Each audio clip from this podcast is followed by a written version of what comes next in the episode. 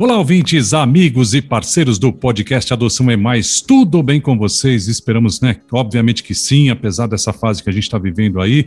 E estamos aqui mais uma vez, eu, Marcos Dias e ela. Aline Rocha. Muito bom estar aqui com vocês novamente é ótimo, né? Principalmente recebendo convidados ilustres, né? Que nos trazem tanta coisa bacana para esse universo bacana também, que é o da adoção. E como sempre, muito felizes por trazer um pouco mais de informação, histórias e também entrevistas e tudo mais o que esse universo da adoção, como eu já disse, né? Nos proporciona. E é claro, antes de começar, vamos rodar a nossa vinhetinha e a gente volta em definitivo daqui a pouquinho. Você ouve agora podcast Adoção é Mais.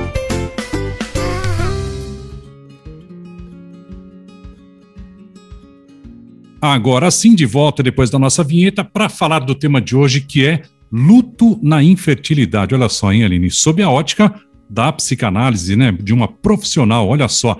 Mas para começarmos, eu gostaria de pedir mais uma vez para a Aline, né, que faça as honras, a apresentação de nossa convidada de hoje. Bora lá, Aline. A nossa convidada hoje é a Sandra Quintino. Ela é psicanalista, especializada em adoção, voluntária no GAASP, no grupo de pós-adoção, personal e profissional coach ela é pós-graduada em comunicação, administradora com ênfase em marketing, palestrante e além de tudo, Mamãe. mãe por adoção. Eita! Seja muito bem-vinda, Sandra. É uma honra. Muito obrigada por aceitar o nosso convite. Realmente, estamos honrados mais uma vez com uma convidada ilustre, né, do seu calibre. Imagina, é um prazer estar aqui com vocês. Adoro o podcast e para mim sempre é um prazer falar sobre adoção, que é um tema que eu sou absolutamente apaixonada. Obrigada mais uma vez pelo convite.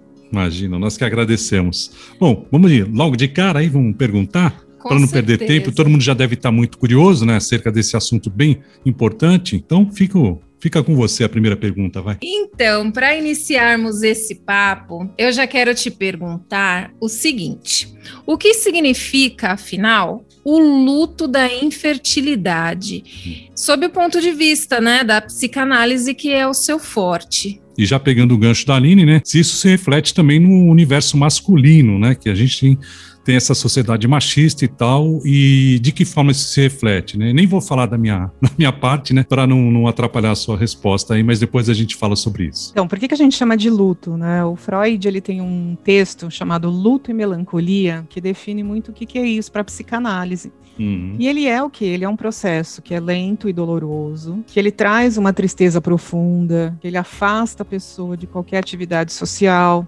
a pessoa fica em casa, fica isolada, é, e ela traz a perda de interesse em relação ao mundo externo. A pessoa não tem mais interesse em viver, na verdade, né? E isso, em relação à infertilidade, é muito comum de acontecer, porque você descobrir que não é fértil é uma perda gigantesca e os sintomas são muito parecidos com esses, né? Traz aí uma dor imensa, uma tristeza profunda. Normalmente, vou falar primeiro das mulheres, as mulheres não querem viver em sociedade, porque aí elas vêm outras mulheres grávidas, famílias com filhos pequenos, e tudo isso traz uma grande dor para essa mulher que não conseguiu o mesmo objetivo. Então ela se vê sempre confrontada com seu fracasso. E aí ela perde realmente o interesse no mundo externo. É muito comum, inclusive, as pessoas que têm o diagnóstico de infertilidade entrarem em depressão, inclusive. Tamanha a dimensão dessa perda que é a perda da fertilidade, descobrir a infertilidade. Com os homens acontece a mesma coisa, só que os homens eles disfarçam melhor do que as mulheres. Oh. Né? Em função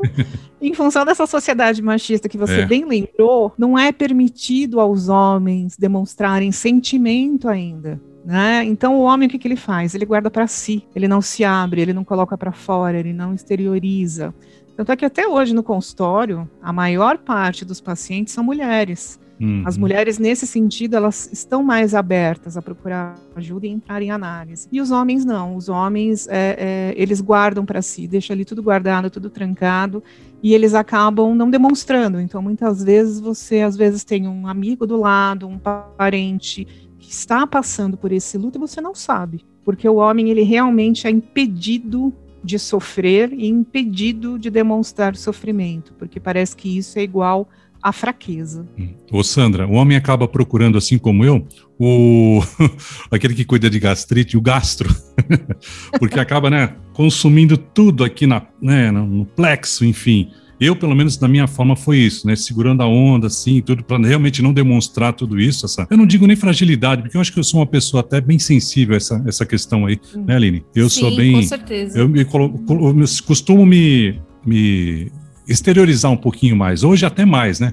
No começo, quando a Aline me conheceu, nem tanto. Hoje eu, eu consigo exteriorizar um pouquinho mais. Mas a gente acaba por, procurando um gasto, porque fica tudo ali concentrado. E como é difícil, viu, lidar com essa situação do lado de cá, né? Nós homens, assim. Ah, é muito difícil, né? Porque o homem, a gente. É, a sociedade ainda entende o homem como o quê? O reprodutor. Uhum. O homem é o reprodutor e o provedor da casa. Exato. E dependendo da criação que o homem teve em casa, dos modelos masculinos que esse homem adotou, e ele vai em busca dessa reprodução, ele vai em busca dessa, desse objetivo de ser o grande provedor da casa, e quando ele se depara com esse não eu não sou esse reprodutor, eu não sou o provedor, eu não sou nada disso, é uma frustração muito grande, é uma dor muito grande. Então, o homem, eu acredito que esteja distante ainda, mas o homem precisa começar a dissociar essa questão, né? Uhum.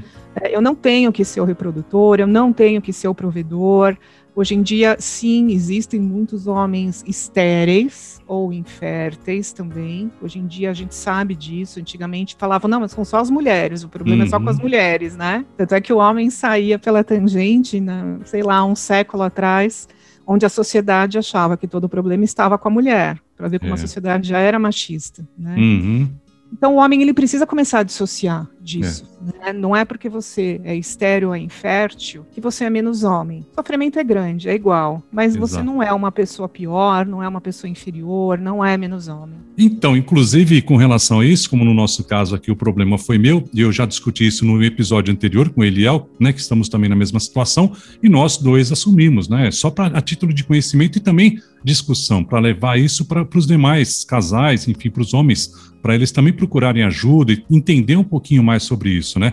Para não, não se culpar tanto, entender como é que funciona o negócio e, na medida do possível, dividir também com as demais pessoas e principalmente com a esposa, que né, a principal companheira nesse sentido aí que vai dar todo o suporte para o maridão também, né? E falando em buscar ajuda, Sandra, é, quando o casal recebe esse diagnóstico aí da infertilidade, em que momento você costuma é, sugerir a busca pelo apoio profissional? Em que momento você indica que se busque o apoio profissional? Então, na verdade, as pessoas chegam no consultório já num sofrimento profundo. As pessoas só vão para o consultório, sabe quando assim não dá mais? Quando elas veem que, olha, não tem mais condição, as pessoas às vezes buscam um consultório quando já estão em depressão, por conta desse tabu que a gente ainda tem na área de saúde mental, né? De, ah, não, eu não vou buscar análise, análise é, é só para quem tem um problema de saúde mental grave, coisas desse tipo. É o tabu, é... né, Sandra? Ainda existe esse tabu, né? O que, que vão pensar? Nossa, eu tô indo numa psicanalista, num psicólogo, já fica todo cheio de dedos, né? Não, acham que ainda a análise é para louco, é só para quem não tá funcionando bem da cabeça, e não é nada disso, né? A análise ela é um processo que pode ser lindo, maravilhoso, de autoconhecimento, de ressignificação dos momentos que você passou, experiências que você viveu. Então, nesses casos, sinceramente, eu acredito que a pessoa já deva procurar o processo analítico quando quiser ser pai, quando quiser ser mãe, porque só a maternidade e a paternidade já trazem tantas questões, questões tão Ai, como? A gente tem questões no, no pré, é, como se fala, no pré-nupcial, no, na, na pré-maternidade, depois na espera da adoção, quando os chegar. filhos chegam, na maternagem, paternagem, olha, é uma série de desafios. Não, pois é, por isso que eu, estava até pensando aqui na tua, na tua pergunta, e eu falei assim, não, olha, pensou em engravidar, procure já o psicanalista ou o psicólogo. É. Porque já vão ali, é, é, e seja biológico, seja por adoção, seja por fertilização in vitro, seja qual for o método escolhido ou possibilitado, uhum. as questões serão muitas, né? Porque você vai se transformar num outro indivíduo, que é o pai ou que é a mãe. Então, só aí já são muito, já é muita coisa. E a análise, na verdade, ela pode ajudar está nesse processo, nesse processo que às vezes é de angústia, de sofrimento, de, de insegurança, que é exatamente isso que a Aline falou, né? Como é. é, como vai ser, como não é, o que, que eu vou fazer, ai meu Deus, né? medo né? de agora? Errar. Sim, sempre, né? E vamos errar Vamos todos, errar, com certeza. E ok, e tudo bem. Então eu indico já né, pensou em ser pai, em ser mãe, comece o seu processo analítico, porque ele pode não ser focado só nisso também, né? Ele nunca é focado só nisso. A psicanálise, na verdade, ela é um grande universo e ela vê o, o, indivíduo como um todo, principalmente o seu passado, o seu presente, porque aí já trabalha as questões da maternidade e você faz um preventivo. Caso ocorra um processo, uma descoberta de uma infertilidade, de uma esterilidade, você já faz um preventivo desse processo de luto. E ele pode ser um pouco menos doloroso. Né? Então, é, não chega no consultório já com depressão, Vamos evitar chegar já no consultório de uma forma tão, tão ruim, já tão desgastada. Eu uhum. sempre indico para as pessoas, para os meus pacientes, eu falo muito isso. Vamos buscar o preventivo, né? Vamos não deixar chegar num extremo de dor e sofrimento. Se ele for inevitável, a gente já vai trabalhando passo a passo. Se for a gravidez, a gente trabalha a gravidez. Se for a infertilidade, trabalha a infertilidade. E eu tenho algumas, algumas, alguns casos no consultório que é infertilidade. E se for a adoção o caminho, a gente prepara para adoção. A gente faz a preparação para adoção, né? Então veja como a gente pode trabalhar muito tempo antes, né, e minimizar esse sofrimento. Até porque, né, Sandra, partindo de, do que você falou, a gente, o casal em si não tem muito com quem dividir isso, né? Fica muito restrito, é receio, é medo, é tabus, enfim, vem um monte de coisa e a gente fica, né, os dois meio que numa ilha deserta, tentando resolver os nossos problemas quando a gente não sabe que não pode dar conta sozinho disso, né? É humanamente impossível. Então acho que isso, esse caminho é muito bacana, sabe? E é o que a gente sempre fala com os especialistas com quem a gente tem falado aí em determinados podcasts e episódios, que a maior dificuldade que a gente teve, inclusive na nossa época, foi justamente essa de não ter toda a informação que hoje, graças a Deus, até através do nosso podcast, as pessoas, os tentantes, os pais por adoção, mães, enfim, estão tendo acesso, né? E já pegando o gancho também do que você falou anteriormente, no caso do homem especificamente, muitas vezes a infertilidade está muito relacionada com a impotência, né? Que não tem nada a ver uma coisa com a outra, né? Mas existe ainda essa, essa confusão por parte de alguns homens, né? E o que que faz com que o homem fique inseguro? Eu acho que ainda, né, eu acho que faz ainda com que ele fique inseguro e gera ainda mais tensão Principalmente isso resvala no, no, no trato com a esposa, no, no, relacionamento, né? Como é que a gente pode trabalhar esta questão com o casal, especificamente com, com o homem, né? É, nesses casos, é, é, em função da sociedade machista, que nem a gente falou, eu acho que a hum. primeira questão é dissociar uma coisa da outra, né? O é. homem, ele não é, é, isso não, não gera impotência, né? O homem, ele não vai conseguir ter filhos biológicos, ponto. Exato. Né? Então, assim, ponto final. Ele não consegue ter filhos biológicos. Mas isso não significa que ele é impotente. Não. Não tem nada a ver uma coisa com a outra, a não ser que tenha aí alguma patologia associada que o médico que vai poder dizer. Mas normalmente não é isso que acontece. Normalmente o que acontece é uma insegurança do homem, isso. porque ele associa né, reprodução com potência e se eu não consigo ter filhos biológicos, então eu sou impotente. Não, você é infértil, você não consegue ter filhos. Por isso que eu até falei, é importante trabalhar essa dissociação na análise, né? Uhum. E, e, às vezes falar isso em análise para o paciente é muito importante, porque muitas vezes não cai a ficha para o paciente. Então uhum. você começa a falar isso em análise. Não, olha, o significado disso é isso, daquilo é aquilo. Vamos começar a separar as coisas, vamos falar de conceito mesmo, vamos falar, né, do que que significa cada um. E a grande questão questão do homem também é a insegurança em relação ao casamento, porque o homem começa a sentir muita culpa, acha que a esposa pode abandoná-lo. Bom, se eu não consigo dar filhos para minha esposa, então a minha esposa eu acho que ela deveria me abandonar, procurar um outro homem que possa satisfazer esse desejo do casal. Então o homem ele se coloca uma culpa gigantesca Uhum. Porque ele acha que ele está, é, ele não está sendo, não está dando a possibilidade da felicidade completa para sua esposa. Né? Então, assim, primeira coisa, ninguém é responsável pela felicidade do outro. Uhum. A gente já é responsável pela nossa felicidade, já é coisa beça ser responsável pela própria felicidade, né? Então o homem, ele tem muito esse sentimento. Não, eu não consigo dar filhos, então a minha esposa vai me abandonar, ou ela deveria me abandonar por conta desse fator, né? E eu deveria ficar sozinho. Isso é muito cruel, né? Então, nesses casos, eu recomendo inclusive terapia para o casal, não só para o uhum. homem, porque além do casal, como você disse muito bem, ficar muito excluído, né? Fica só ali entre o casal, porque o casal tem às vezes vergonha de falar Sim. sobre isso não tem obrigação também de contar, porque é uma coisa muito íntima do casal. Uhum. Ele conta se quiser ou não, mas eles ficam sofrendo muito ali, né, entre o casal. E a análise ela pode propiciar essa esse lugar, né, que a gente chama de setting analítico, que é a sala, é o consultório, o momento da sessão, no momento onde eles podem dar vazão para tudo isso. Porque a análise é isso, a análise é falar tudo que vier à mente, que é a chamada associação livre que o Freud fala. Então ali eu brinco com os meus pacientes. Olha aqui, você pode xingar, você pode falar que eu odeio a mãe, você pode falar da novela das nove, é deixar a mente livre, né? É. Então escuta a tua mente, escuta o teu inconsciente e fala. E fala tudo que te vem à mente, fala tudo que te vem à cabeça. Portanto, a análise é muito importante, porque ali você tem um outro espaço também para falar, né? Um outro espaço de fala e que a psicanálise propicia a cura pela fala. E isso pode ser tão importante falar nesse momento. E como, Sandra, se eu pudesse voltar no tempo, eu teria feito terapia de casal, teria sugerido aqui para o Marcos, porque foi muito muito sofrido passar por essa questão do luto da infertilidade e depois é, do sofrimento também uhum. de passar pelos tratamentos, né? A fase de tentante para nós foi a mais difícil. É. E vou fazer um meia-culpa aqui, como você falou, exatamente aquilo. Quando o homem não consegue né, dar um filho para a esposa, a primeira coisa que vem à cabeça, não, você deve procurar um cara normal, né? É mais ou menos que passou. Eu não exteriorizei isso para ela, mas vinha muito à minha cabeça, assim.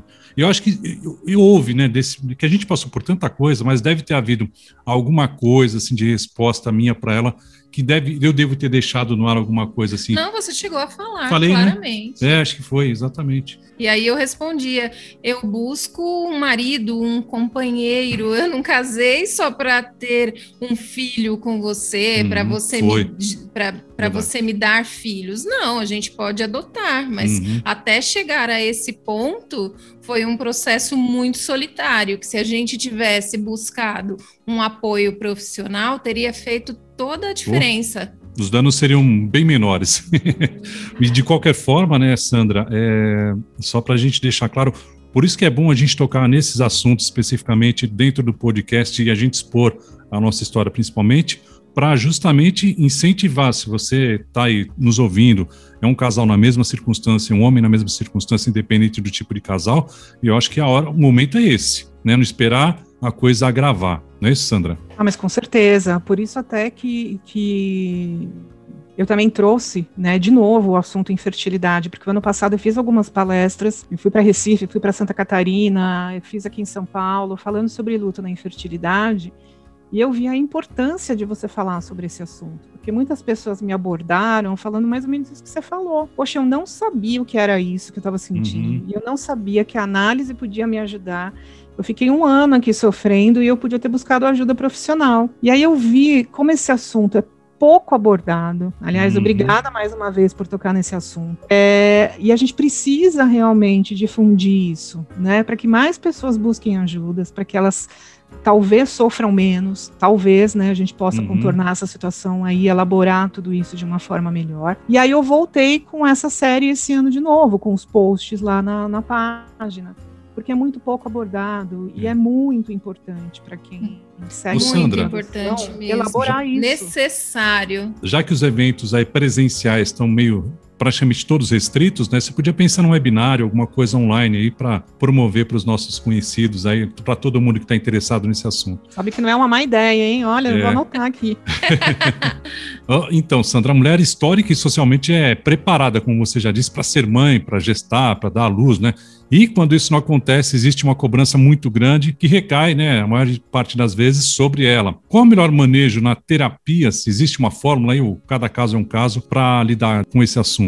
É, então, é, a mulher, ela é realmente. Primeiro, tem autocobrança, né, uhum. muitas vezes dela. É, eu sou mulher, eu tenho que ser mãe, e já começa errado daí, é assim, a primeira pergunta é: você quer mesmo ser mãe? Ou você quer ser mãe porque a sociedade diz que mulher é igual feminino, é igual a mãe? Uhum. Então eu já, eu já começo a confundir a cabeça da pessoa aí. Vamos ver, né? O que, que você quer de verdade? Vamos trabalhar isso. Ou porque a sua mãe foi uma mãe maravilhosa e você quer repetir essa experiência.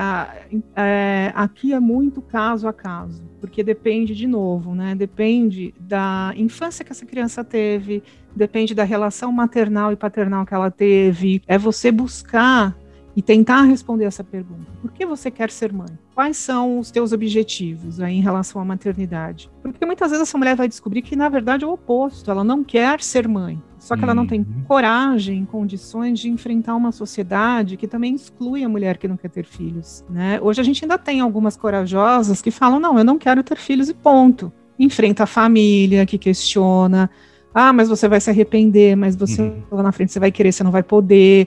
Então eu já começo daí, né? Mas aí cada caso é um caso realmente, porque você precisa entender a história pregressa de cada pessoa e a sua relação com os pais, a sua relação com o casamento, se essa pessoa for casada, né? É, será que isso é um desejo só do marido? E a esposa quer satisfazer um desejo que é só do marido, mas não é dela? É, então você tem que aprofundar nesse sentido. Mas a mulher, ela se cobra demais, sim. É, da mesma forma que o homem, ela acha que ela é a procriadora. Uhum. Se ela não for a procriadora, né, a parideira, como se chamava antigamente, ela é incompleta. E aí ela também, da mesma forma que o homem, ela se sente menos mulher, ela se sente uma fracassada, ela também se sente uma é, desajustada na sociedade, é, e a sociedade ela dá, né, às vezes, uma excluída. Né? Uhum. Então, é, essa mulher mulher fica muitas vezes à margem da sociedade. Ela se exclui e às vezes é excluída. Então a mulher se cobra muito em relação a isso, né? Mas aí é, é, é, uma questão tão profunda, né? É uma questão tão profunda que você tem que analisar caso a caso a história de cada um. Uhum. Aproveitando esse gancho, antes da Aline perguntar, né?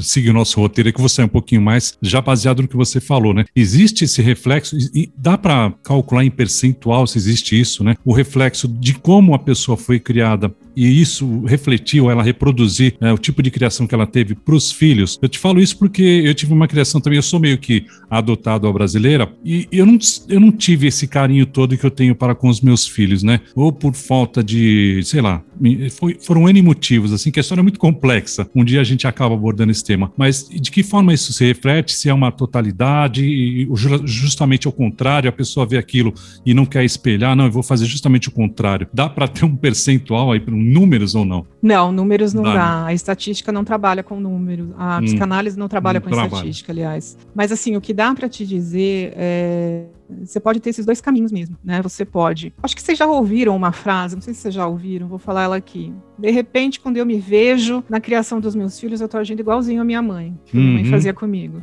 né? Sim. Então aí é uma repetição, como a gente Exato. chama, né? Em psicanálise é uma repetição. Vocês e todos nós, as primeiras figuras de amor e ódio que nós temos são os pais, é. são as primeiras figuras de referência. Então você ama e em alguns momentos você detesta seu pai e sua mãe, que é uhum. é normal, que é o processo aí de crescimento infantil e adolescente. Por serem figuras de representatividade muito forte, ou figuras que fizeram esse papel, às vezes você uhum. foi criado pelo avô, pela avó, por tios, mas fazem o papel da função paterna, e materna, você leva isso para sua vida inteira. Você carrega com você. Mas é muito individual, por quê? Porque depende de como você introjetou essa experiência. Uhum. Então, assim, você pode ter cinco irmãos. Cada irmão teve uma infância diferente, porque cada irmão introjetou de uma forma diferente. Então você pode levar isso para frente, pegar só o que é positivo para você e colocar na educação dos seus filhos, como você pode levar o que foi negativo também e colocar na educação dos seus filhos, que aí é, nossa, mas eu tô fazendo o que a minha mãe fazia comigo, eu detestava. E você se vê a própria ai, Dona Maria, a Dona Ciclana,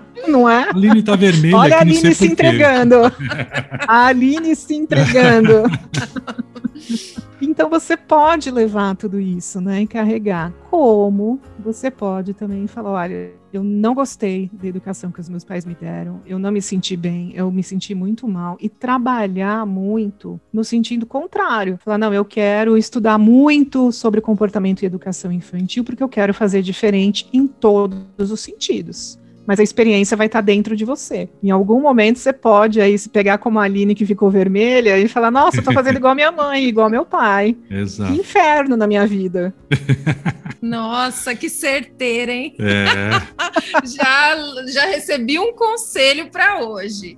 Ô, Sandra, quando falamos em luto, né, na infertilidade, eu fico aqui pensando que todo mês quando nós mulheres menstruamos é uma espécie de luto. Aquela certeza que eu não engravidei. Nesse período de tentante era um martírio para mim. E dá-lhe testes de farmácia, crise de ansiedade, atravessava a menstruação um, dois, três dias e eu já entrava em desespero porque eu já queria, né? Ai, eu tô grávida, não tô, era aquela loucura, aquele processo todo, e isso me abalava muito. E o que você tem a dizer sobre esse processo aí? Como que a gente pode lidar melhor com tudo isso. A Sandra vai passar o telefone no finalzinho do, do episódio, tá? Não é uma consulta hoje. É, é. mas tem muitas Não, ouvintes que são tentantes ainda, ou mesmo que já estão na fila de adoção. Sim e continuam, né, tentando, porque tem relação todo mês, tudo, né? A Juliana até deu umas dicas é. aqui, como não deixar a vida sexual ser afetada pelo desejo de ser mãe ou pai. E passam por esse luto todo mês. É, Nesse caso, eu não considero luto, eu considero, na verdade, uma grande frustração, né? Porque você faz todo aquele processo ao longo do, do mês, você tem a, a relação, você fica lá meia hora com as pernas para cima, o travesseiro embaixo de não sei aonde, toma não sei o que, chá de não sei das quantas. E aí, no mês seguinte, você menstrua. Então, vem aquela é, é, frustração gigantesca em relação de um desejo que não foi alcançado. É, e aí, o que, que acontece? A angústia começa a aumentar, o sofrimento começa a vir, o sexo começa a ficar mecânico, começa a ser uma obrigação, porque eu tenho que né, fazer eu tenho que não sei o que, eu tenho que, eu tenho. E a vida vira uma grande, é, uma grande lista de obrigações é de cobranças e de obrigações. Então eu tenho que fazer tudo isso. E aí vem uma cobrança muito grande. E aí no final do mês você menstrua e fala, mão, de novo, mas de novo, mas de... então você é frustrado todo mês ou frustrada todos os meses. Como lidar com a frustração? Né? É, as últimas gerações eu sou da década de 70, né? Tenho 47 Exatamente. anos. Exatamente. Mas as últimas gerações não sabem lidar com uhum. frustrações. Uhum. Tanto é que você tem um grande número de divórcios que vem aumentando. Na primeira crise, o casal se separa, as pessoas têm aumentado o nível de agressividade, porque não foram, não foram ensinadas a lidar com a frustração, partem para a violência. E o grande, a grande questão nesse caso é conseguir de alguma forma aumentar a tua resiliência, a tua resistência a frustrações. Difícil para caramba, muito difícil, porque uhum. tem muita coisa envolvida nesse querer engravidar e nessa menstruação que vem todos os meses. Mas esse é um trabalho que pode ser feito, né? Eu aumentar a minha resiliência. Eu menstruei, bom, vamos lá, tudo bem, ok, eu fico triste, eu fico decepcionada com todo o trabalho que a gente teve. Vamos começar o próximo mês. Não vamos desistir. Ou vamos desistir, vamos largar tudo e vamos partir para outra coisa, né? Porque aí também as pessoas têm que entender o que cada um dá conta. O que você dá conta é diferente do que eu dou conta, que é diferente do que o outro pode dar conta. Eu conheço pessoas que fizeram oito fertilizações in vitro. Nossa. Eu conheço pessoas que pararam na primeira. Depois de anos de outros tratamentos, fizeram a primeira FIV e falaram: não, não quero mais brincar disso. Nosso caso, eu é. odiei. Odiei Sim. passar pela fertilização in vitro. Não tive suporte emocional nenhum da clínica de ninguém quando o meu, meu o nosso teste de gravidez veio negativo. Acho que nem existe esse profissional na clínica, né, que dá esse suporte psicológico, enfim. Olha, é, eu conheço de alguns anos para cá algumas clínicas que têm trabalhado com psicólogos e psicanalistas, mas ah. assim, que eu saiba é uma coisa muito recente, que eu uhum. saiba, né? Porque o que existe é o medicinal, né? Que é justamente o procedimento em si, é, não deu certo, você passa numa consulta de retorno com um médico especializado, até logo. Se você quiser tentar, você retorna, se não, você não retorna. Por isso, de novo, que eu acho tão importante falar sobre esse tema, é. né? E começar lá atrás uhum. o processo de apoio emocional. Mas é aí eu, não, eu realmente não considero luta, eu considero um processo de, de, frustração muito grande, que vai aumentando, né? E você vai ficando cansada de todos os meses menstruar, porque o luto ele está associado a uma perda muito grande que não pode ser revertida. Então a infertilidade eu não consigo reverter. Né, eu não consigo, já foi dado o diagnóstico, então é uma perda muito grande. A perda de um ente querido, que é o luto mais conhecido, eu não consigo reverter. Esse ente querido se foi, né? Exato. A perda de um trabalho que eu estava 20 anos na empresa, eu também não consigo reverter. Naquela empresa eu não consigo. Então o luto ele está associado a perdas muito grandes que eu não consigo reverter, né? Mas nesse caso é uma grande frustração, né? Uma grande frustração. De novo, e aí vem aquelas palavras pesadas, né? De novo a gente fracassou. E vem a culpabilização do indivíduo, né? E, enfim, é uma série de sentimentos muito negativos e muito pesados. Uhum. E aí é o que a gente ia perguntar justamente, né, na, na, na, sequência do nosso roteiro, você meio que já entrou no assunto, né, meio que já respondeu o que a gente estava justamente questionando, como trabalhar isso no casal, né, todas essas frustrações, e o que você falou é muito importante também, a gente vem reforçando a cada episódio, sempre a gente tem oportunidade não só o, os casais, as pessoas da nossa faixa etária, mas principalmente o fruto desses casais, né? E principalmente para quem adota, você tem que passar isso para o seu filho, né? Ele vai sofrer decepções, frustrações na sua vida e ele já tem que entender isso desde muito cedo, né? Tudo bem que a cada etapa da vida ele vai aprender de uma forma, mas trabalhar muito bem isso na criança. Eu acho que a gente tem praticado isso aqui em casa, né? O importante também é a gente também destacar isso. Foi isso que eu estava questionando. Uhum. E assim, é, complementando, né, a, a parte da, do processo de fertilização in vitro, quando a gente fez todo o tratamento que eu entrei, que eu internei, para funcionar os óvulos, depois a gente internou novamente para poder, né, inserir os óvulos no, no útero, tudo. E qual foi a questão? É, eu me culpei muito porque eu, eu achava que eu tinha feito tudo errado, que eu não tinha que eu não engravidei porque eu não cumpri o repouso direito. Aí eu ficava tentando é, me lembrar quantas vezes eu saí de casa, se eu me abaixei, e aí, por conta desse meu uhum. agachamento, eu não engravidei, que não deu tempo, que, o, que aí o óvulo acabou, não, o óvulo não, o embrião, quer dizer, acabou não se segurando, fixando. não se fixando no útero. Nossa, foi uma piração esse tempo. E já, já pegando o gancho também, né, o que a mulher, para o homem, é, é, de certa forma, muito, é muito cômodo, né, tirando o fato lá da, também da, da captação dos espermatozoides, que é bem constrangedor, pelo menos eu achei, e, e, no caso da mulher, aquelas injeções, é, a gente, né, mais uma vez falando com os nossos ouvintes aí, a gente não está desestimulando ninguém a não passar pelo processo de fertilização, o tratamento vai de cada um, mas é um processo realmente muito traumático. doloroso, traumático e que traz mesmo toda essa, essa dor, né, propriamente dita de injeção na barriga, cada, cada um, todo dia, né, uma injeção Sim. lá e o óvulo que fica do Ia tamanho de quase de uma. Um dia sim, um dia não. É, de um, de um limão siciliano. Um óvulo não, um útero, né? Fica do tamanho de um, de um limão siciliano, enfim. O que, que você tem a dizer, Sandra? Ah, é, é, por que, que é um processo tão desgastante, né? É, uhum. Você vem de anos de tratamento, anos de frustração. Como que é o processo, né? Você começa tentando engravidar naturalmente. Aí você tem aquilo que a gente falou, né? E aí todo Sim. mês menstrua. Aí vem as frustrações. É, depois, às vezes, as pessoas vão para o indutor oral, né, para induzir aí a, a, a, produção de óvulos. Uhum. De novo, frustrações. E aí você vem vindo. Isso dura anos, anos, né? Dependendo da idade da pessoa, é, isso. É, que isso também é um fator, infelizmente ainda é um fator para a medicina. É, você fica um ano tentando engravidar naturalmente, mas não sei quantos meses com o indutor via oral, e você vai indo. Então, assim, o sofrimento vai se acumulando quando você chega na fertilização in vitro, você já não está 100%. Porque Exato. você já vem de anos de frustração, anos de tentativas que não deram Realmente. certo.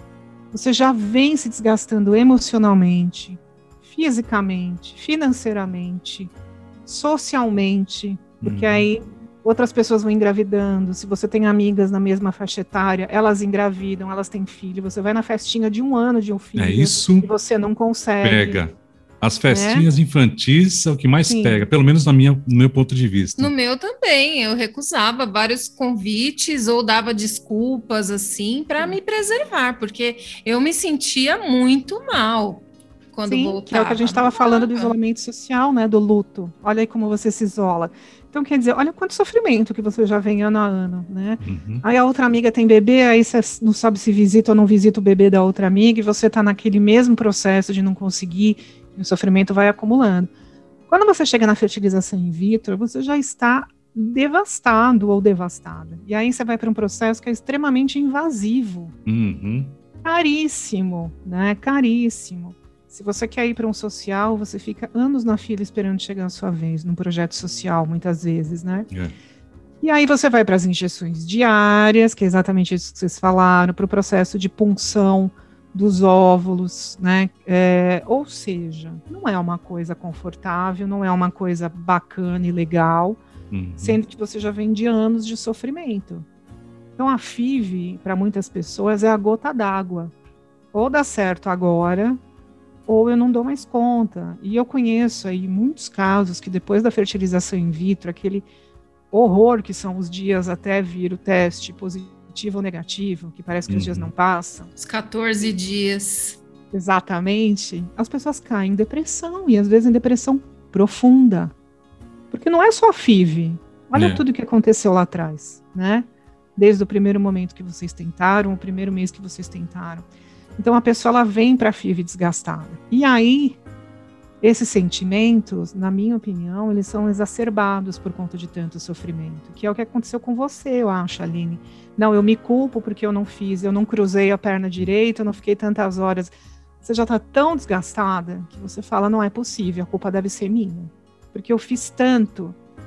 E algumas pessoas acham que a FIV é certeiro. Não, se eu fizer fertilização in vitro, não tem como dar errado. Uhum a gente sabe que não é verdade, né? Que tem um percentual ali que muitas vezes é bem baixo, inclusive, Sim. de acerto, né? E aí a frustração só aumenta. É, então vem esse sentimento bem exacerbado de se culpar, de falar, poxa, mas eu fiz tanta coisa, eu cheguei até aqui, mesmo assim deu negativo. Não, a culpa deve ser minha. E não, né? Não. Não. É um processo que tem pouca chance de dar certo, pode muito bem dar errado. Né? Infelizmente, em muitas vezes, com pessoas que têm dificuldades para engravidar, não é na primeira que consegue engravidar. Você precisa de uma segunda, talvez de uma terceira tentativa.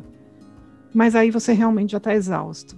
Emocionalmente falando, está exausto. E aí que é muito o que eu falo. Você tem que entender o que você dá conta realmente. E não se culpar. Né? Não se culpar. Porque é um processo médico. Se o processo médico tá lá, foi bem executado, tá tudo dentro do que foi vendido para vocês, então não há culpa. Não tem por que haver culpa, né? Foi um processo, um procedimento que não deu certo, que não vingou. Mas é, é difícil a pessoa não se culpar. A pessoa acha que a culpa é dela, que tá nela, que ela é que fez alguma coisa errada, que ela pode fazer diferente. Aí vem a fantasia. Hum. Eu posso fazer algo diferente para que na próxima vez dê certo.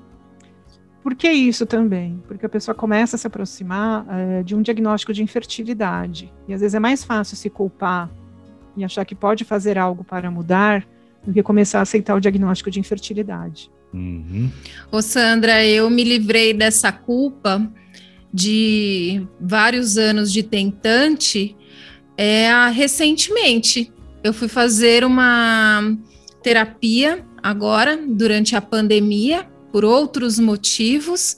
E aí a minha terapeuta conseguiu abordar essa questão. E mesmo depois dos dois filhos, eu ainda guardava essa culpa. Então, gente, quem é o que a Sandra falou, procure um terapeuta para te acompanhar nesse processo desde o momento que você deseja ter filhos. A doutora Juliana Aquino, né, a doutora que falou sobre sexualidade, ela fez uma live com outra ginecologista, Renata Falcone, em que elas falaram sobre infertilidade e sexualidade, né? Foram dando várias dicas, fizeram uma live no Instagram, Instagram da Juliana, depois eu até compartilho. E houve uma fala em que foi assim: a doutora Renata falou que adoção não se prescreve.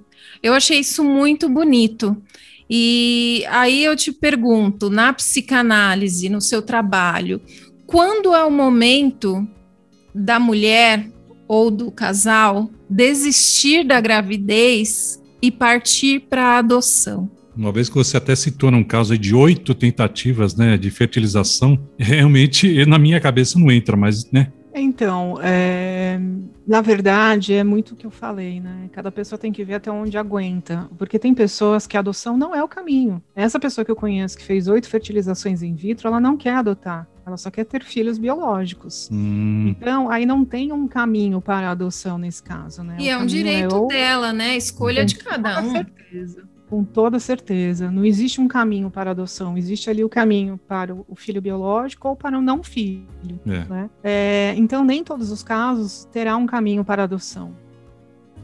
E é muito particular isso, né? Enquanto a pessoa quiser tentar, ela tem que ter direito e liberdade para tentar. É ela que vai dizer o quanto ela ainda aguenta sofrer para tentar.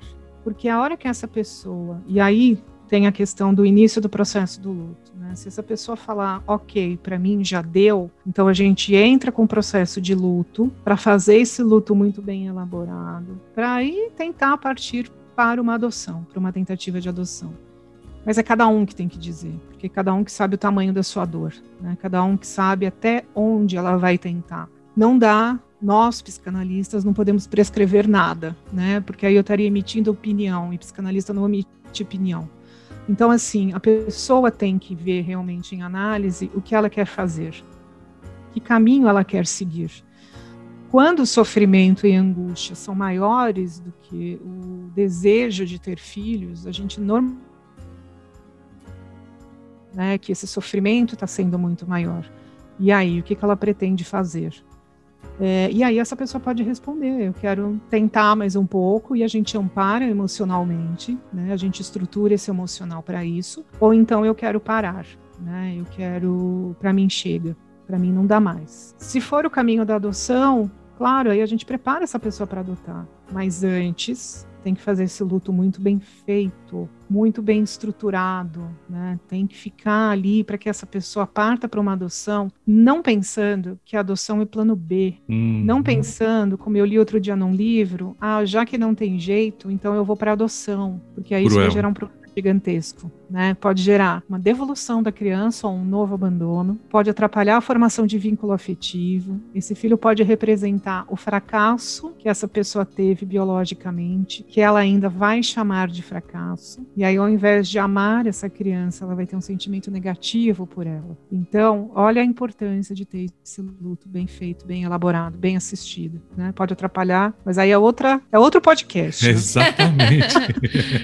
É, mas a gente está tocando aqui é. em feridas que precisam ser tocadas. Não tem como a gente fingir que esse assunto não existe. Uhum. É um assunto que ele traz várias demandas. É. E a tal da não romantização que a gente sempre fala aqui nos episódios, né? A gente não quer romantizar mesmo, a gente quer mostrar a vida como ela é, justamente para despertar nos casais ou nos tentantes, enfim, quem quiser realmente ser pai ou mãe, independente do modo, mas que esteja preparado para isso. Como você falou, muda completamente, a gente se torna pai ou mãe, enfim, são outras demandas, você tem que se dedicar, né, boa parte para eles, porque faz parte também da criação, dessa dedicação, esse empenho, o acompanhamento, enfim, é uma série de demandas que você vai ter. Então, para saber realmente se está preparado para ser pai ou mãe, independente do modo, né? Então tem que, ter, tem, ter bem isso bem elaborado na cabeça. A gente traz para cá pessoas que realmente estejam é, querendo falar sobre adoção, levantar a bandeira dessa causa, que vivencia a adoção, que ama a adoção. E a doutora Juliana Aquino, a gente trouxe ela depois que eu assisti essa live, porque nem eu que trabalhei com ela sabia da intenção que ela tem de adotar. Ela é uma ginecologista e ela faz partos. E ela já disse que não vai congelar os óvulos dela, que ela vai quando ela resolver, ela vai tentar. Se não conseguir, ela já vai partir para adoção. É. Ah, isso é muito bonito, né? Uhum. É, é, esse mundo proporciona para gente questões tão maravilhosas, coisas tão lindas. A minha família mesmo tem seis adoções. Olha só. Então, a minha família tem seis adoções. É, desde a minha mãe, que tem 85 anos e foi adotada em 1901. Nossa! Uau! É. Minha família é permeada por adoções, são várias e várias histórias, adoções uh, interracial, depois de filhos biológicos, são as mais variadas. É uma história bem bacana. E eu cresci é, com a adoção não sendo tabu para mim. Né? Uhum. Então a adoção ela veio de uma forma é, muito natural na minha vida, porque eu cresci cercada de pessoas que vieram através da adoção da minha família, né? E depois veio a adoção da minha filha. Eu sou infértil minha casa, a infertilidade veio por mim. Eu fiz fertilização in vitro. É, então, são é, é, coisas que aconteceram aqui em casa, mas que também a adoção, quando a gente decidiu, a gente falou, poxa, mas é uma coisa que eu convivo há tanto tempo que para mim não fez muita diferença, né? E é. é. muito bonito quando eu vejo pessoas que fazem, né, que têm essa mesma essa mesma decisão, né? Não, não vou congelar óvulos, eu vou adotar e ok para mim. Né? Uhum. E o amor será o mesmo, o vínculo será o mesmo, e vamos que vamos. Uhum. Então é muito bacana isso. É. E o importante também é a gente salientar que a gente não faz um ativismo em prol da adoção. A gente quer que realmente a fila seja é, é, extinta o mais breve possível, né? O nosso intuito é esse. E a gente não, não põe no embute na cabeça de ninguém, né? A gente não tem isso como uma doutrina. Eu acho que como você falou, cada um sabe o meio pelo qual quer ser pai ou mãe, e a gente não quer embutir isso. A gente só está trazendo à tona vários assuntos, várias experiências, para que realmente isso se torne mais público e essa fila que existe também possa diminuir o mais rápido possível, né? Exatamente, né? Tudo em prol da criança, do adolescente, da convivência familiar e comunitária, que é isso que eles precisam, uhum. que todos nós precisamos, né? Viver felizes, viver saudáveis, é. viver com amor. Isso, isso mesmo. Bom, Sandra, Estamos aí na reta final. Eu gostaria que você, se você quisesse se pronunciar aí para deixar as suas considerações finais. E a gente já vai finalizar, infelizmente, mas é bom, como a gente sempre fala, né? Quando o convidado rende, a gente tem assunto para mais dois, três episódios aí com você. Bom, obrigada mais uma vez pelo convite. Foi um prazer estar aqui conversando com vocês. É, é sempre muito bom falar de adoção. É muito importante que a gente, é, estando dentro desse assunto, dentro desse tema, vivenciando esse tema, a gente possa aí divulgar informações corretas, principalmente, é. né? Que a gente, eu acredito que a gente tem essa responsabilidade de levar sempre a melhor informação para os pretendentes que querem adotar, para as famílias que pretendem é, ter filhos através desse tipo de parentalidade, né? Então, eu estou sempre disponível, porque eu acredito muito nessa missão de divulgar muita, muita, muita, muita informação para uhum. que as uhum. pessoas entendam bem onde elas estão colocando é, os seus dois pezinhos, né? E entendam de uma forma correta, de uma forma coerente, acima de tudo, de uma forma muito responsável. Yeah. É, que a adoção não é brincadeira. As crianças, os adolescentes também têm aí a sua história pregressa de sofrimento. Uhum. Que a gente tem que entender que a adoção tem as suas peculiaridades também e ser responsável nesse sentido. Né? Yeah. Então, estou aqui para o que vocês precisarem. Poxa, que bacana. Muitíssimo obrigado mesmo. A Sandra Quintino, a gente vinha falando aqui durante todo esse episódio, né?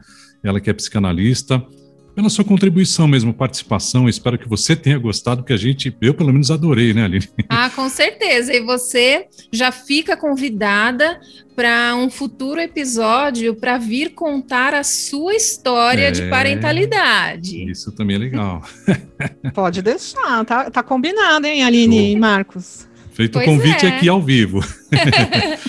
então a gente vai ficando por aqui, lembrando que você também pode mandar a sua sugestão de pauta, fazer a sua crítica, dar a sua sugestão pelo nosso e-mail, que é o adoçãoemais@gmail.com. Pode seguir também o nosso IG lá no Instagram, que é arroba adoção é mais. E aproveitando também, passe os seus contatos, né, Sandra? No Instagram, suas mídias sociais.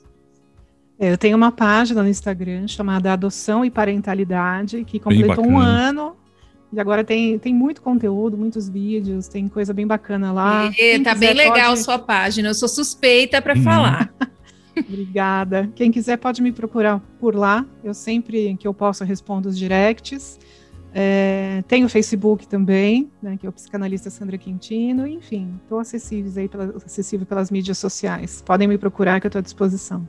Legal. Obrigado mesmo mais uma vez. Obrigadão. E a, e a gente vai finalizando aqui, né, com esse episódio, mais esse episódio e até semana que vem com mais um episódio do Adoção e Mais, porque adoção é mais. Muito. Mais. Eita, pegou esse chavão.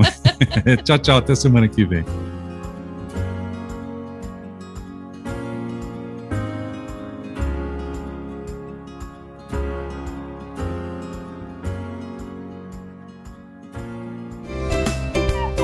Você ouviu podcast Adoção é Mais.